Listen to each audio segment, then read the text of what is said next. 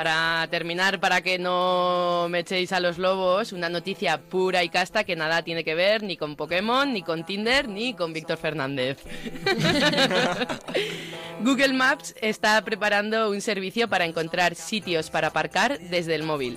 Parece que una de las novedades recientes de Google Maps es una actualización que permite seleccionar puntos de parada en el transcurso de una ruta. Tú quieres ir, por ejemplo, de Madrid a Valencia y quieres parar en medio a comerte un bocata de calamares o de lo que sea que haya en la 3, destino Valencia. Eh, una paella, por ejemplo. Una paella. Bien, pero a medio camino entre Madrid y Valencia sería una paella con calamares. Manchega. Sería una paella manchega. Sí. Bien, bueno, por ejemplo, antes solo se podía marcar el punto de origen y de destino y ahora se pueden, lo que comentábamos, seleccionar puntos intermedios como gasolineras, restaurantes y demás.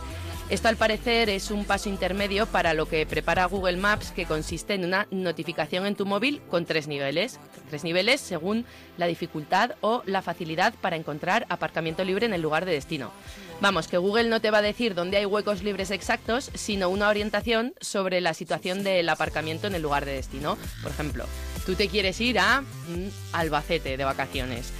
Y al salir le dices a Google, oye Google, avísame en tres niveles si cuando yo llegue a Albacete, en la calle mayor, voy a tener sitio para aparcar que me apetece comprarme unos cuchillos. No, eso es de Toledo. No sé. Pero Google te avisa. Que Pero Google te avisa, te avisan. En la puerta de tal tenemos esto.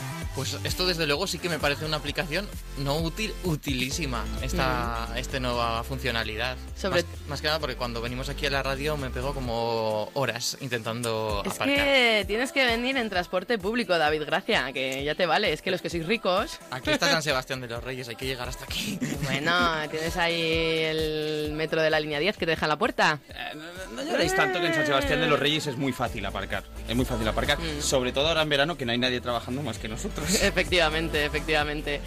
El caso es que esto puede ser de gran ayuda, sobre todo para la gente que va a grandes ciudades o a destinos en los que es bastante difícil aparcar, ¿no? Si tú, por ejemplo, quieres ir, Alberto Bonilla, al concierto de Beyoncé, que de normal tienes sitio para iría- aparcar en no, que iría, Barcelona. ¿eh? Que iría, además. Claro, pero Mm. tú imagínate que dices, "Mm, quiero ir al concierto de Beyoncé. Y Beyoncé lo peta y llena Barcelona de coches. Entonces mm, Google te avisa, nivel 1, no aparcas ni de coña. Nivel 2, mm, igual tienes hueco en esta zona. Nivel 3, mm, que es todo libre. Vete al extra radio. Eso es. Claro, ¿y cómo sabe Google de qué tamaño es tu coche?